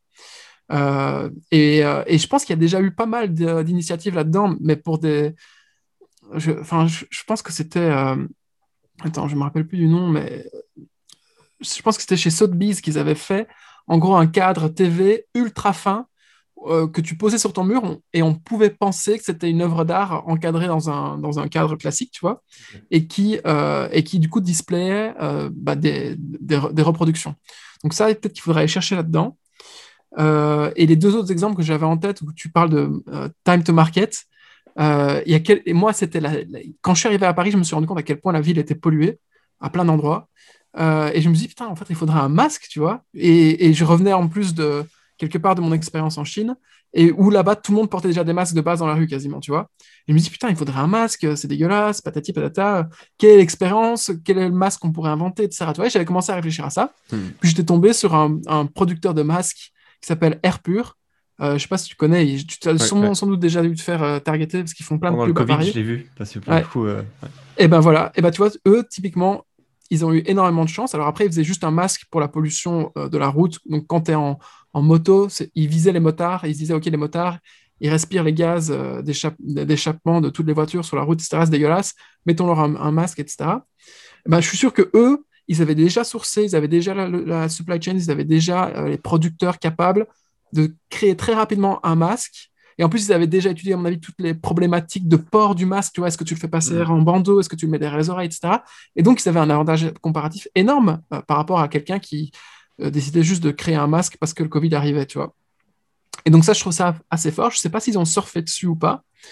Euh, donc, peut-être qu'il faudrait regarder ça. Et le, le, le, meilleur, pour moi, time to market, c'est quand même la passion. Et je voulais trop inviter Justin Matekovic ici sur le podcast parce que euh, il, est, il est trop fan de Sorare. Et Sorare vient d'annoncer aujourd'hui qu'il levait, euh, je pense que c'est 50 millions ou 40 millions euh, avec les plus grands fonds, avec les plus grands fonds et les plus grands VC, notamment Gary Vee. Gary Vee est à fond dedans. Il vient d'acheter des Mbappé à, à, à Donf. Euh, Il y a aussi Antoine Griezmann qui a investi dedans, le joueur de foot. Enfin, tu vois, donc euh, en gros, eux, euh, il y a un an, un an et demi, moi, j'aurais pas mis un copec sur eux parce que ça parce que j'aime pas le foot, tu vois. Alors, tu dis ça, mais le, de nos premiers épisodes, on parlait de FIFA, des cartes, et moi, je crachais dessus en mode, ouais, en vrai, c'est nul. qui, qui achète ça, machin truc. Bon, maintenant, je suis ma gueule parce que, parce que voilà, parce que tout le monde achète maintenant. Et, donc, en fait, c'est parfait, c'est parfait, quoi en fait, là, ils ont, là, ils ont, du coup, eux, ils ont le marché en poupe. Pourquoi? Parce que les NFT euh, explosent suite à l'exposition de la défi, de la blockchain, etc., suite euh, au Covid et, patati patata. Enfin, bref, euh, tout ça pour dire que eux, ils se sont lancés, je pense, en 2017-2018, dans ces eaux-là. ils, sont, ils étaient deux à la base. je pense que, je, que d'ailleurs, il y a une partie de leur infrastructure qui a été faite sur Ruby on Rails à la base, tu vois. Euh, parce qu'un des types, je pense qu'il avait fait le wagon, mais je ne suis pas sûr de ce que je dis là. En tout cas, pour la partie wagon, je ne suis pas sûr. En tout cas, Ruby on Rails, ça, je suis sûr.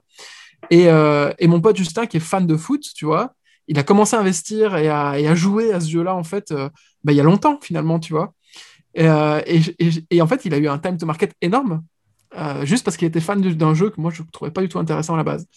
et que je trouve d'ailleurs toujours pas intéressant, à part d'un point de vue spéculatif, peut-être. Et donc, et donc voilà, je trouve ça, fou. Donc euh, le meilleur time to market, finalement, euh, le meilleur conseil qu'on peut donner, c'est de trouver des trucs qu'on aime vraiment faire, même si ça paraît pas euh, grand public à la base, quoi. Et puis un jour. C'est comme les cartes Pokémon. La collection des cartes Pokémon, c'est pareil. Il y, a, plein de personnes là qui, collectionnaient des cartes Pokémon pendant des années. Et puis ces deux, trois dernières années, les cartes Pokémon ont fait x10, x30, x50 en prix fait, euh, bah, c'était un bon plan de collectionner tes petites cartes, de les, conserver et d'en parler partout autour de toi et quand les gens prennent pour un fou. Euh, il y avait un YouTuber qui était comme ça que je regardais l'année passée quand je m'intéressais aux cartes Pokémon. Il disait ça fait euh, presque 6-7 ans que je, collectionne des cartes Pokémon. J'en ai même perdu une meuf parce qu'elle me prenait pour un fou et j'ai dépensé tout mon fric là-dedans. Et, bon, bah maintenant, maintenant, il y a une chaîne YouTube où il a plus ou moins 100 000 abonnés. Euh, et il vit euh, du sponsoring et du fait qu'il rachète des cartes au bon moment parce que vu que maintenant il comprend exactement bien le marché des cartes Pokémon, il sait quand il faut acheter, il sait qu'il y a une hype et donc il sait quand il faut vendre. Et, euh, genre, il, en riait, il en pleurait à la fois. Quoi. Il se disait Putain, merde, quoi. personne ne me croyait et ma passion a fait qu'aujourd'hui, voilà, quoi, c'est parfait maintenant. C'est pas euh, quoi? Le truc des Pokémon, je pense que ça devient un mème sur notre podcast parce qu'il y a plein de gens qui me trouver en me disant Ouais, j'ai entendu ton podcast que Jedi il parlait des cartes Pokémon et de ça. Même mon père allait me trouver en me disant Est-ce qu'on a encore des cartes Pokémon à la maison tu vois? Mais enfin, c'est marrant. Ça, ça, ça, marque les gens en fait. C'est super de marrant. ouf. De ouf. Et, ouais. et moi, j'ai plein de messages aussi de ce type-là. Et, il faut vraiment vous rendre compte que c'est important d'avoir une, carte de bonne qualité. Euh, et non seulement de conservation, mais de production. Je le répète encore, je l'avais répété à cet épisode-là, mais c'est pas parce que quand vous étiez petit, vous aviez des milliers de cartes Pokémon que vous êtes riche. Ce qui compte, c'est que votre carte Pokémon, vous ayez déjà des cartes Pokémon rares, dans la bonne langue, savoir que toutes les langues se valent pas. Euh, l'anglais se vaut plus que tout. Euh, puis vous avez le français, l'espagnol et, et, et l'allemand, je pense. Et vous avez le japonais quelque part entre, entre tout ça. Et puis, il faut que la carte soit en très bon état. Mais quand je dis très bon état, c'est très très bon état. Euh, de, quelques égratignures à quelques plis, ça peut, le prix peut dégringoler. Et il faut aussi qu'au niveau de la production, elle ait été bien produite. C'est-à-dire que quand, une carte est produite, il y a des défauts. Il y a sur la lignée, s'ils produisent 1000 euh, Charizard, euh, 1000 Dracofeu, euh, il y a peut-être des défauts de production. Et le défaut de production, c'est par exemple que le cadre, tu sais, les cartes Pokémon, sur les côtés, il y avait une banderole jaune. En fait, si le cadre est un tout petit peu décalé de quelques millimètres en haut, en bas ou quoi, et bien en fait, ça, c'est comptabilisé comme un défaut de production et donc le prix chute. Et donc, il faut une carte qui soit parfaitement bien positionnée, sans défaut et en bon état. Euh, et qu'elle soit rare. Euh, donc, tu vois que ça fait beaucoup de, paramètres. Quoi. Et, euh, et donc, c'est pas parce que vous avez des cartes que vous êtes riche. Par contre, ça vaut quand même le coup de regarder. Voilà, voilà. et, d'ailleurs, par rapport à par rapport à Sorare, par rapport à tout cet écosystème de NFT, etc. un des points les plus intéressants qui m'a été soulevé justement par Justin, c'est de c'est que lui, sa, sa théorie, et je pense que c'est tout à fait valide, c'est de dire que ces boîtes-là créent des écosystèmes euh, qui, qui, ont plus de valeur que la boîte, si tu vois ce que je veux dire. Mhm. Donc en gros, Sorare, euh, bah là, elle vient de lever 50 euh, millions, donc j'imagine qu'ils sont, sont valorisés à, je sais pas moi, je sais pas comment tu calcules ça, mais je sais pas, peut-être 100 ou 200 millions, je sais pas, je, dis ça au hasard. Ça. ouais, c'est la, la, première, la plus grosse série A de France d'ailleurs. Ok, je sais pas, ils ont euh, peut-être lâché, euh, je sais pas, 30%, 35, 40% sur le bah, 30% peut-être sur leur série A, donc tu fais x3. Ok. Euh, donc 150, 200. Ok. Je sais pas, j'en sais rien, je, fais déjà la louche. Mais on s'en fout, on s'en fout. Mais, mais aujourd'hui, si tu veux acheter toutes les cartes de, de NFT qui sont émises par Sorare, aujourd'hui, ça vaut, enfin, la dernière fois qu'on en avait parlé, ça valait en tout 30 millions. Donc rien du tout comparé à la valorisation de la boîte. Mais je pense que c'est deux cours qui vont rapidement se recroiser dans l'autre sens, tu vois. Donc finalement, Sorare va aller, va aller peut-être, euh, je sais pas, ça vaudrait peut-être un jour euh, un milliard. Mais tandis que toutes les cartes, tous les joueurs de foot, et ils vont s'étendre sur d'autres jeux internes, tu vois, j'en sais rien, euh, émises par Sorare, les NFT en tant que tels auront beaucoup plus de valeur que la boîte. Et donc aujourd'hui, en tant qu'investisseur, et c'est pour ça la dernière fois que je posais la question à Alex, c'est peut-être des fois plus intéressant et en plus beaucoup plus liquide d'investir non pas euh, dans les actions de la boîte euh, de façon traditionnelle, mais bien sur les tokens slash les NFT produits par la boîte. Ça, je trouve, ça, je trouve que c'est une approche intéressante et qui euh, probablement n'est pas flairée par beaucoup de gens. Il y a des gens comme Blackpools qui ont l'air de se lancer mhm. là-dedans. Et d'ailleurs, dans les investisseurs de Blackpools, il y a des investisseurs de Sorare. Donc, tu vois, il y a des gens qui, qui ont cette théorie-là, qui la mettent en pratique, et je trouve ça super intéressant.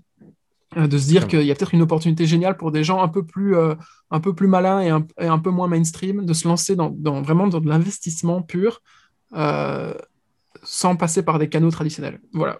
Hmm. Clairement, clairement, clairement. Est-ce que tu. Moi, j'ai moi, pas d'autres sujets.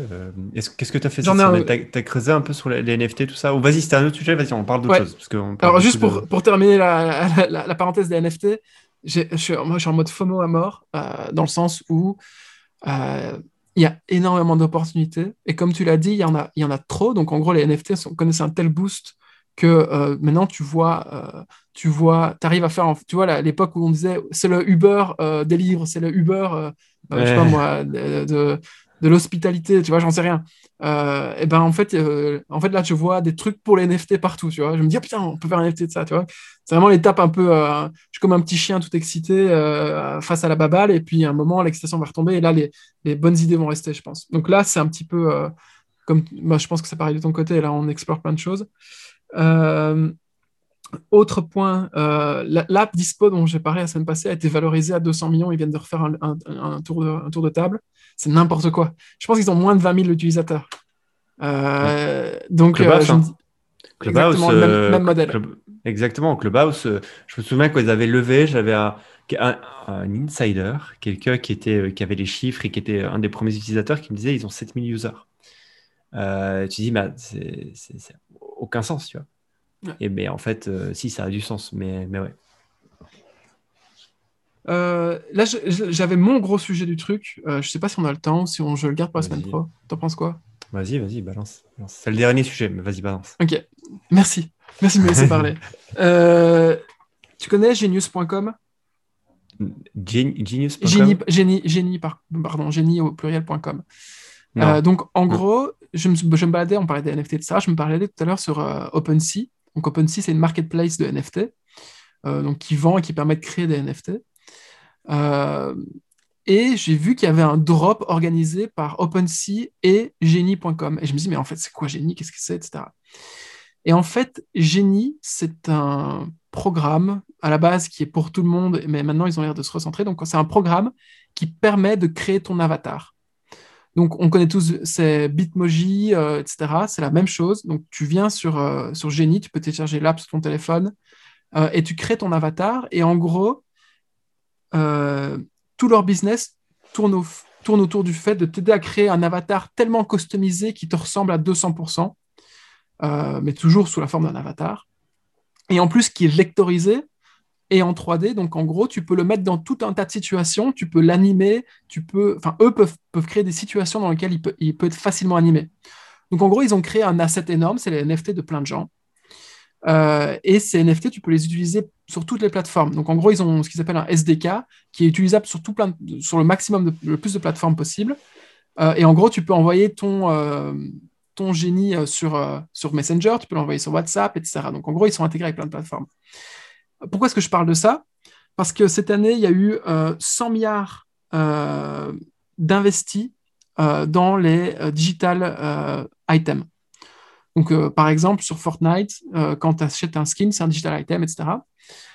donc, il y a en tout, enfin, les chiffres exacts, c'est qu'il y a 2,5 milliards de personnes qui ont acheté pour 100 milliards en tout de digital items.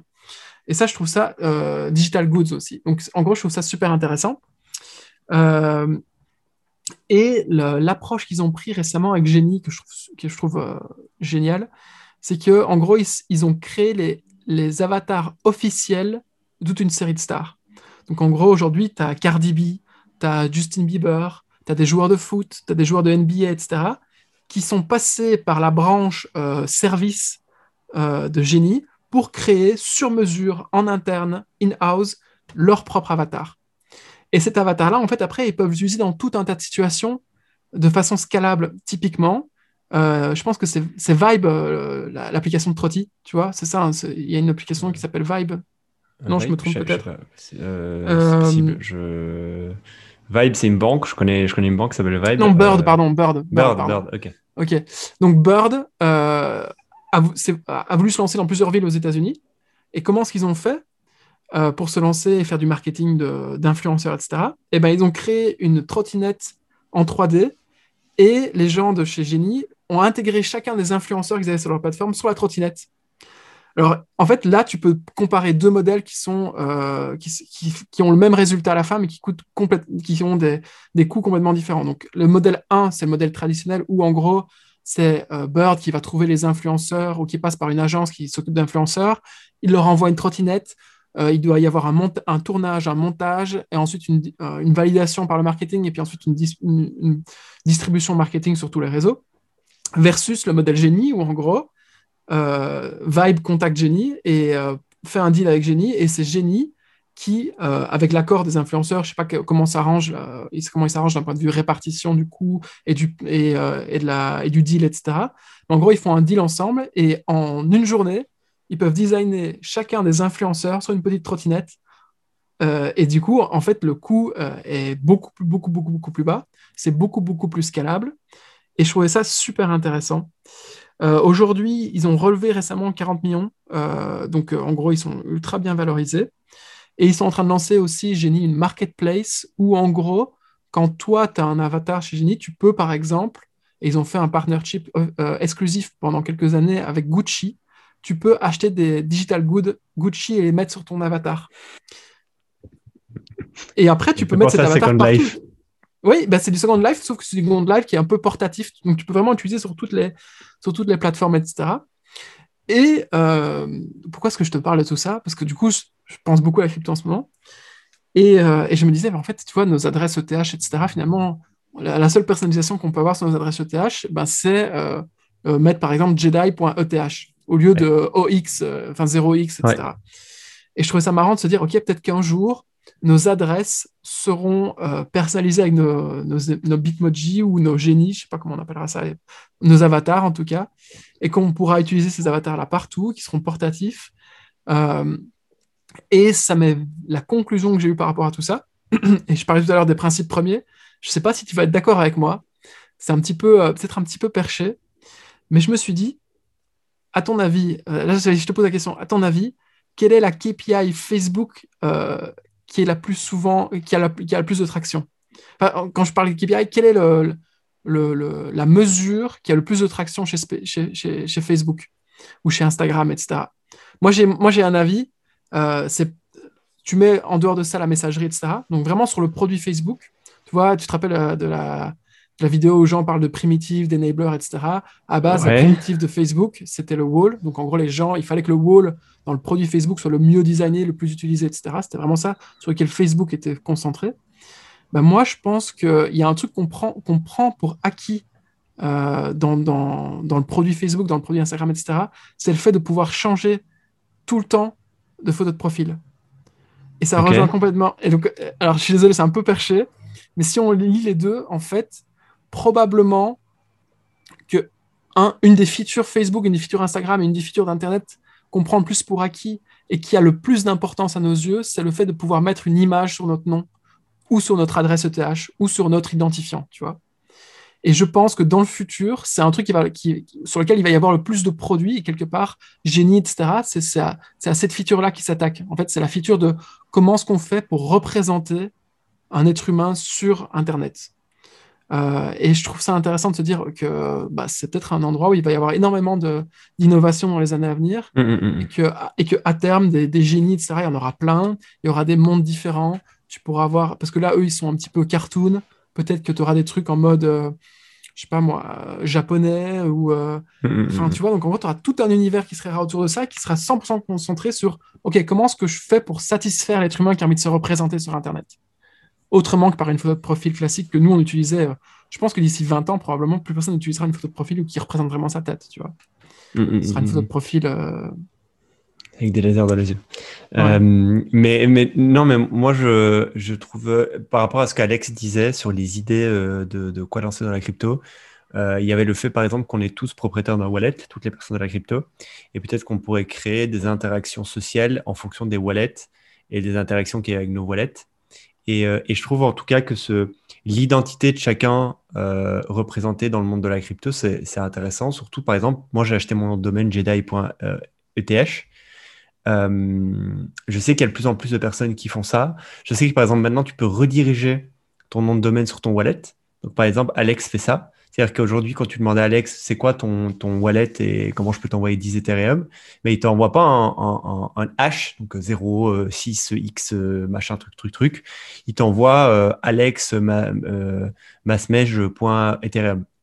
Et en fait, tu peux directement, en, mettant cette adresse-là, lui envoyer de l'Ethereum, tu vois, parce qu'en fait, il a lié son wallet à son nom de domaine. et, je pense qu'il y a. Et, en fait, et, pour le coup, ça personnifie son wallet. Et je pense que sur la personnification de nos toilettes, il y a, il y a énormément de choses à faire. Et, euh, et, peut-être qu'un jour, euh, plus notre wallet est composée de, de tokens différents et, de montants d'argent différents, plus notre euh, Bitmoji sera customisé différemment. Tu vois, par exemple, j'en sais rien. Tu vois, genre par exemple, ton wallet, si tu as plein de sushis, bah, ton Bitmoji sera inondé de sushis. Tu vois, j'en sais rien. Mais ça, ça devient beaucoup trop drôle. Imagine que demain, tu crées, euh, il y a un génie qui est décentralisé, un génie-like qui est décentralisé, et toi, Jedi, tu peux aller acheter euh, bah, une moustache, un petit visage, euh, et puis ensuite des vêtements Gucci ou des vêtements ETH ou un, ou un Bitcoin suit, tu vois, comme on en parlait la mm. dernière fois, et que ce soit relié à ton portefeuille sur la blockchain, et qu'en gros, toute personne qui va sur jedi.eth verra cet emoji-là, tu vois. Je trouve ça pas mal, en fait. Je suis sûr qu'un jour, en tout cas, le sujet de est-ce que cette feature de la représentation de notre être sur Internet sera un produit à part entière, j'en suis sûr à 100%. Et déjà, ça, ce que, par contre, ce que tu viens de dire, à mon avis, c'est super faisable. C'est, ça va être très compliqué. C'est-à-dire de dire que tu peux aller sur jedi.eth. Jedi.eth, il est lié au wallet de jedi.eth. Et vu que dans le wallet de jedi.eth, il y a le coin euh, sushi, il y a de l'Ethereum, il y euh, il y a 10 autres coins, et bien en fait, sur mon site jedi.th, il y a une représentation, graphique fun de quoi est composé mon wallet. Tu vois. Euh, par exemple, ce que tu viens de dire, le fait qu'il y ait euh, un petit Bitmoji Jedi avec euh, une casquette sushi, parce qu'en en fait, il y a du sushi dans mon wallet et qu'en fait, ça se fasse automatiquement. ça, à mon avis, ça va pas être très complexe. Et c'est typiquement le, petit, le genre de petit side project qui peut très vite euh, tu vois, je, trouve pas ça. Enfin, techniquement, je pense pas que ça doit être très compliqué à faire. En fait, tu détectes un wallet, tu détectes ce qu'il y a à l'intérieur, tu attribues une variable en fonction de ce qu'il y a dans, dans, le wallet, et en fait, tu attribues la variable au, bonhomme. Tu vois. Et, euh, Et, et, et, ouais, je pense pas que ça doit être très complexe à faire. Je vois par exemple sur, sur, sur la, la visualisation d'un wallet, il y a beaucoup de choses à faire, je trouve. Par exemple, tu vois, aujourd'hui, si j'ouvre mon wallet, j'ai plein de, de, tokens et, et en fait, tout ce que je vois, c'est un nombre et un pourcentage je vois le token, il a augmenté de 10% et euh, ces dernières 24 heures. Et je vois le, en, dollars, ça représente quoi? Et, euh, et c'est le nombre de, tokens que j'ai, genre 50 sushis. Tu vois. Euh, je trouve, par exemple, tu pourrais faire un, un visualization wallet où, en fait, c'est simple, simplement un site où tu connectes ton wallet et ça te met une map cartoon, par exemple, avec s'il y a beaucoup de sushis, ben, il y a beaucoup de sushis. Euh, s'il y a beaucoup de je sais pas quoi, ben, beaucoup de je sais pas quoi. Et en fait, ton, tu, peux visualiser euh, euh, le, le, le, ton, ton, playground, quoi. C'est-à-dire ton, ton, ta landscape, elle est composée de quoi en fait, de quel type d'arbre, etc. Tu vois. C'est, c'est un peu bizarre ce que je viens de dire, mais en tout cas, je pense que mais il y a moyen de s'amuser sur la visualisation visuelle fun d'un wallet. Et, et, je, trouve qu'au niveau marketing, ça peut, devenir un peu viral. En mode, tu vois, si demain, il y a un wallet à un million, d'un mec qui a un million de, euh, dollars dessus, il a 250 euh, 000 euros de, de, sushi et de je sais pas quoi, et qu'en fait, quand tu vas sur son Ethereum, tu vois qu'il y a une piscine qui est remplie de sushis euh, et qu'en fait, elle fait 25% de son portefeuille, alors que dans la tienne, il y a genre trois sushis, tu vois. Il y, a moyen de s'amuser comme ça. et tu vois, moi, si j'ai une piscine avec un tiers de sushis, évidemment que je la partage, tu vois, ça va être trop drôle. Mais juste, je veux dire, il y a moyen sur la visualisation du wallet et surtout sur la personnalité, sur comment on peut lier le wallet à qui on est. Euh, il y a moyen de faire de belles choses. Il y, y, a moyen de s'amuser. Il, y a un truc euh, social euh, sur lequel il y a moyen de s'amuser.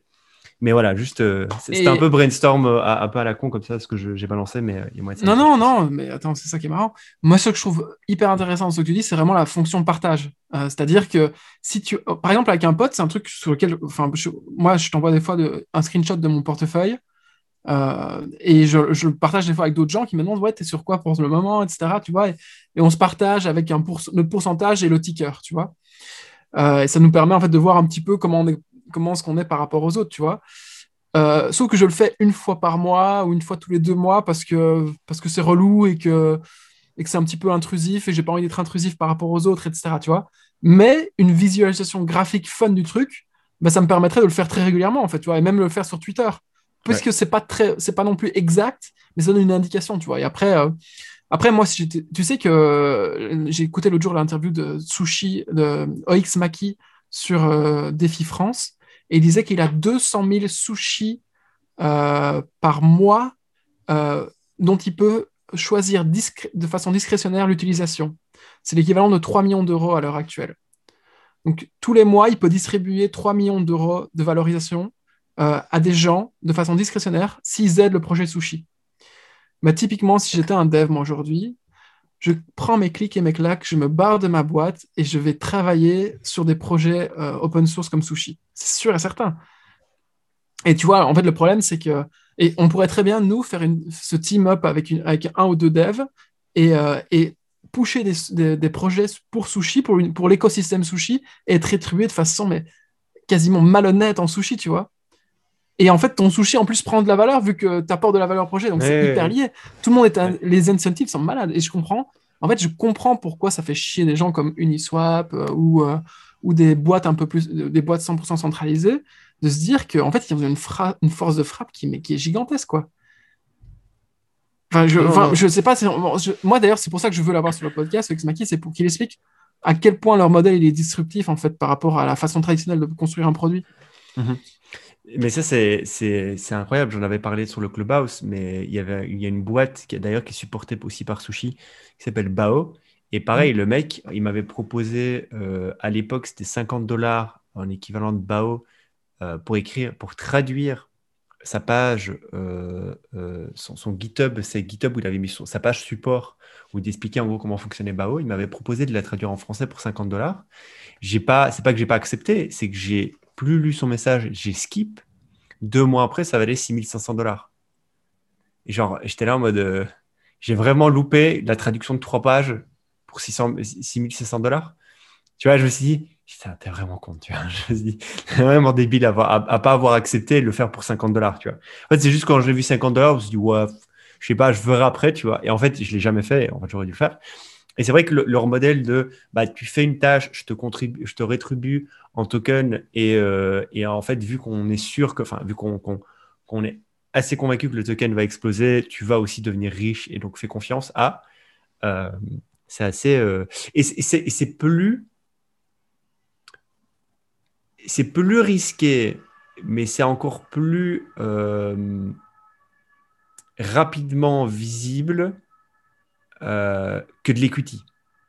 Parce que, tu vois, de l'equity, quand tu rentres, tu sais que as, ton, ton equity vaut autant. Alors, déjà, est-ce que tu le sais? C'est tout un sujet. Est-ce que tu le sais? Est-ce que ton fondateur il te l'a dit comme il faut? Est-ce que tu as compris les, les bails? Est-ce que est tu as lu toutes les, toutes les clauses? Euh, ah, voilà. il, y a déjà, il y a déjà tout ça. Tout ça. Après, euh, quand tu lèves, faut que tu comprennes ce que ça veut dire de se faire diluer. Tu comprennes ce que ça veut dire machin truc. Machin truc, machin truc. Là, ils donnent des tokens pour que tu bosses. Et en fait, en temps réel, tu peux voir l'évolution du prix et tu peux voir l'excitation qui est autour de ton week-end. C'est liquide, c'est beaucoup plus liquide. Ah ben oui, mais pour le coup, c'est vachement plus liquide euh, que, de l'equity. Et euh, alors, c'est sûr que ça peut faire moins 1000, euh, mais ça peut faire fois 1000 très rapidement. Euh, et, en fait, tu as une visibilité immédiate sur les chiffres parce que tu peux voir le nombre de personnes qui achètent, tu peux voir le nombre de personnes, euh, les wallets, ils détiennent combien. Euh, donc, tu as, ça et tu as aussi bah, la communauté, est-ce qu'elle est engagée Est-ce que plus elle est engagée, bah, plus il y a de probabilité que va, qu'elle va te soutenir, qu'elle va hold, ce genre de choses, tu vois. Et donc, c'est tellement, en fait, c'est tellement lié à la communauté et aux gens qui sont dans ton projet, beaucoup plus que dans une startup en tout cas. Et, non, en euh, fait, c'est juste que le, juste que la startup, elle, elle n'arrête pas de delay dans le temps cette réalité. Qu'en fait, c'est tes clients slash ta communauté slash tes utilisateurs qui font ton produit. Et tu vois, on, rajoute des... Et c'est pour ça, pour moi, que le, que le, modèle décentralisé, quand il est bien fait, euh, surperforme le modèle startup. C'est parce que tu es directement dans le vrai ou dans le faux. Surtout quand tu es dans ce genre de sushi où tu n'as pas fait le fundraising, où tu as juste des, des, capitaux extérieurs qui viennent alimenter euh, bah, ton système. Oui, il n'y a que ton token qui te fait vivre. Donc, euh, s'il va pas bien, il va, tu vas pas bien. Quoi. Euh, et donc, il y a, y a, c'est un alignement direct, on est d'accord. après, tu subis les whales, tu subis les dumps, mais ça, c'est très passager. Et quand, et quand... Ça aussi, c'est drôle, on pourra peut-être parler avec le mec de Maki, mais comment tu encaisses les dumps, comment tu encaisses les mecs qui achètent beaucoup juste pour faire monter le volume et puis qui vendent d'un coup juste pour faire dumper. ça, c'est inévitable dans un projet décentralisé. Ça se passe toujours comme ça. Il y a toujours ça à un moment donné. Et il y a des projets qui arrivent à, euh, maintenir dans le temps et à rassurer leur communauté qui est, honnête et de dire non, mais les gars, c'est que des whales, euh, ne vous inquiétez pas, genre de choses. Et moi, je suis dans des Discord où c'est très souvent comme ça en mode ok, là, on va passer dans une phase où c'est sûr qu'il y a des whales qui vont rentrer. Faites gaffe, les gars, tu vois. Et, ils le disent ouvertement. Et donc, tu as les membres qui disent Ne vous inquiétez pas, on sait qu'il y a des whales qui vont rentrer, on sait que le prix va fluctuer beaucoup, mais c'est bon, on vous fait confiance, on hold. Genre Et c'est, moi, ça me rend. Ça me rend ça, me met des étoiles dans les yeux, cette honnêteté et cette transparence que certaines personnes ont euh, dans la Ah, mais tu sais à quel point c'est transparence C'est que sur le channel de Muse, euh, l'autre jour, euh, ils Muse, ont. c'est un projet, c'est un projet de NFT. dans lequel on investit, c'est ça. Ouais, donc on était sur le, Telegram et ils disaient euh, voilà les gars, euh, juste pour vous tenir au courant, dans les trois prochaines semaines, on va vendre l'équivalent de 18 000 euros euh, de Muse en petits badges isolés les uns des autres. Et donc il va y avoir une petite fluctuation sur le prix. Et pourquoi est-ce ça? Pour payer les développeurs. Et là, tu as tout le monde qui a dit ouais, allez-y les gars, faites-vous plaisir, c'est mérité, etc. Tu vois et moi j'étais là, ah putain, ça c'est beau, tu vois. Tandis que, enfin, tu vois, dans les, dans les, dans d'autres, enfin, je parle dans d'autres startups, etc., c'est, c'est pas comme ça que ça fonctionne. En même temps, voilà. Enfin, on pourra en parler. Euh. On pourra en parler. Euh, cool. Moi, j'ai bien aimé. Euh, on a parlé encore de crypto. Je pense qu'Alex nous a beaucoup, beaucoup influencé et le mood dans lequel on est actuellement, ça nous a beaucoup influencé. Attends, ah. j'ai juste un dernier truc. donc, le, fond, le fondateur de, de Genie.com, j'ai lu une de ses interviews et il fait une request pour une startup. Et je veux trop avoir ton avis là-dessus il veut que quelqu'un crée la Dream Incorporation. Donc en gros, il dit aujourd'hui, euh, les, rêves, les sujets de rêves, euh, en fait, toutes les conversations qu'il y a autour des rêves, ça prend une part quand même qui est euh, bah, quand même grande dans nos vies, tu vois. Genre, tu te lèves le matin, tu as fait un mauvais rêve ou tu as fait un rêve particulier, tu en parles. Tu, le parles, à, tu parles à ton, à ton collègue ou tu le parles, dans le meilleur des cas, à ta copine ou à ton copain, tu vois. Et c'est quelque chose qui, sur lequel personne n'a capitalisé aujourd'hui. Il n'y a encore aucune Dream Incorporation aujourd'hui. Et il dit, je suis sûr qu'il y a moyen de faire un truc Euh, et voilà, je place là comme ça. Si tu as envie de Ça veut réagir, dire quoi Mais sinon- j'ai pas compris. Dreaming Corporation. Mais gros, en gros, tu rêves tous les soirs. Enfin, je sais pas si tu t'en rappelles. Il y a des gens d'ailleurs ouais, qui. ouais. bon, bref, imaginons, Jedi va dormir et il se réveille le matin avec un rêve. Ouais. C'est quelque chose qui impacte ta vie euh, relativement euh, fort ou relativement pas fort. Peu importe. Mais quoi qu'il arrive, tu y réfléchis. Aujourd'hui, il n'y a aucune expérience post-rêve. Il n'y a aucun produit qui aujourd'hui te propose une expérience post-rêve. Ça peut même juste être Ok. Un carnet sur lequel tu Ouais, il- noter il- tous les jours bah tes ça- rêves et les autres a peuvent lire, etc. Des carnets de journaling post-rêve euh, à qui te guident. Euh, c'est sou- souvent, en tout cas, c'est orienté sur ceux qui font des rêves lucides. Euh, Il y a des objets, genre par exemple un carnet, on te dit, on te donne un guide, pose-le à côté de ta, de ta petit, de ton, de ton petit, de ta, euh, de, de ton, putain, Table de chevet. de ta table de chevet. Euh, Ouvre-le déjà, comme ça, tu as, le moins de, de- d'efforts mécaniques à faire quand tu viens de te réveiller, parce que plus fait- tu fais d'efforts mécaniques, plus ton rêve va commencer à, s'évaporer. Et euh, note directement. Je sais qu'il y a des choses, il y a des radios, j'avais vu ça, mais alors je peux pas te le retrouver. Il y a des espèces de petites enceintes qui, sent, qui détectent ton réveil. Enfin, quand, quand tu te lèves, quand tu quand es en train de te réveiller, et quand tu te réveilles, euh, tout ce que tu vas dire à haute voix va être automatiquement enregistré. Euh, et du coup, le truc, c'est d'ex- d'ex- d'expier immédiatement ton rêve euh, ou ta pensée ou peu importe, et ça va directement s'enre- s'en- s'enregistrer, tu vois. J'avais vu des choses passer comme ça, mais, mais, mais j'ai pas d'autres. j'ai pas de, j'ai pas de, j'ai pas d'autres idées tout ça. Ouais, pourquoi pas? Ça change des cryptos pour le coup. Oui, non, non, ouais, ça n'a rien à voir avec crypto. Non, mais ça me faisait juste rire de voir que le type, il était complètement. Enfin, pour le coup, j'ai pensé que c'était perché aussi, mais on en revient et c'est une bonne façon de conclure. Euh, j'en ai, ai marre d'être gêné d'avoir des idées perchées de temps en temps. Tu vois, genre, euh, combien de fois ça m'est arrivé, on en a déjà parlé dans le podcast, combien de fois ça a dû t'arriver aussi, d'avoir des idées complètement perchées euh, et de se dire, ouais, c'est ridicule, tu vois. Parlons, parlons de comment, je sais pas, je sais pas, je, peux prendre n'importe quelle startup qui est dans Welcome to the Jungle et se dire, putain, c'est vraiment de la merde, ça fait rêver personne, et bordel, bordel, euh, je sais pas, on n'est pas obligé d'avoir des idées nulles tout le temps, enfin, basiques, classiques, emmerdantes. ouais. Non, oui, voilà, c'est avoir- juste ça. On Ah, n'est pas obligé il- d'être concret, tu vois, il y en a marre C'est le temps. J'aime bien les gens qui sont pas concrets, moi, voilà. Et donc, euh, lui- lui- le gars là, il paraît, alors qu'il est en train de lever, il a fait lever 40 millions, il a une boîte qui, qui est en train d'exploser, etc. Il travaille avec des, des influenceurs de renom, etc. Et ben, il a quand même fait une request for a, a dream, euh, a dream startup, et je trouve ça marrant, voilà. Ok, ok, ok. Euh, euh, tout à fait euh, aligné avec ce que tu viens de dire. Et, euh, nous, ça nous arrive des fois d'avoir un peu des idées à la con, mais on en parle. C'est vrai que des fois, on essaie de se cadenasser quand même et de, sélectionner les choses les moins. Les moins euh, en tout cas, moi, je me dis, j'essaie d'aller plus en plus dans le, enfin, de, le plus possible dans le concret, où, je peux rationaliser le plus les choses quand je parle sur le podcast. Mais c'est vrai que des fois, il faudrait peut-être aller euh, déborder un peu. Quoi. Euh, après, ça va, on déborde pas mal, je pense. Quand même. Non, non, ça va. Non, Ouais. moi, moi, c'est plus en privé que je me, que je me cadenasse, tu vois. Sur le podcast, euh, ça va. Ok, ok, ok. Bon. Voilà. Ok. Bon, ben, let's go. Euh, Likez. Si vous avez aimé, likez. Ouais, likez, commentez, followez. Faites tout ce que vous avez à faire. Ouais, Abonnez-vous à la chaîne. On n'a pas de réseaux sociaux encore. Je sais pas, on fait quoi? On l'écrit ou pas ces réseaux sociaux? Toi, tu as créé Non, un Facebook Non? Ouais, mais le Facebook, c'est juste pour le test. On. Il y a des gens qui viennent voir, mais on s'en fout. hein. Bon, non, on moi, ce que je pense, c'est que suivez-nous sur les réseaux sociaux si vous voulez euh, Voilà. sortir, voir les épisodes sortir un peu euh, avant, vous- avant de les voir sur YouTube. euh, si C'est ça, parce des- qu'on partage bah, beaucoup de données, enfin beaucoup de trucs sur les tours de Twitter euh, et, et des fois avant même qu'on fasse le podcast, donc vous pourrez déjà avoir un avant-goût de, de ce dont on va parler, des sujets qui nous intéressent. Donc ouais, suivez-nous, likez s'il vous plaît. Si vous êtes sur Apple Podcast, lâchez un 5 étoiles. Le- à chaque fois que je le dis dans l'épisode, on gagne des étoiles. On gagne des 5 étoiles. Donc ça, y est, lâchez des 5 étoiles. Euh, lâchez un commentaire, mettre un 5. Il y a beaucoup trop peu de commentaires par rapport aux 5 étoiles. Je pense qu'on a une vingtaine de 5 étoiles, mais on n'a pas assez de commentaires. Donc mettez des commentaires, c'est super important. C'est bon pour l'algo. Vous avez- on, vous a, on vous a parlé de l'algorithme de TikTok. Là, c'est l'algorithme d'Apple Podcast. Et, euh, et faisons ça. Bon, je te laisse. À la semaine pro. Peace. Ciao, ciao. Ciao.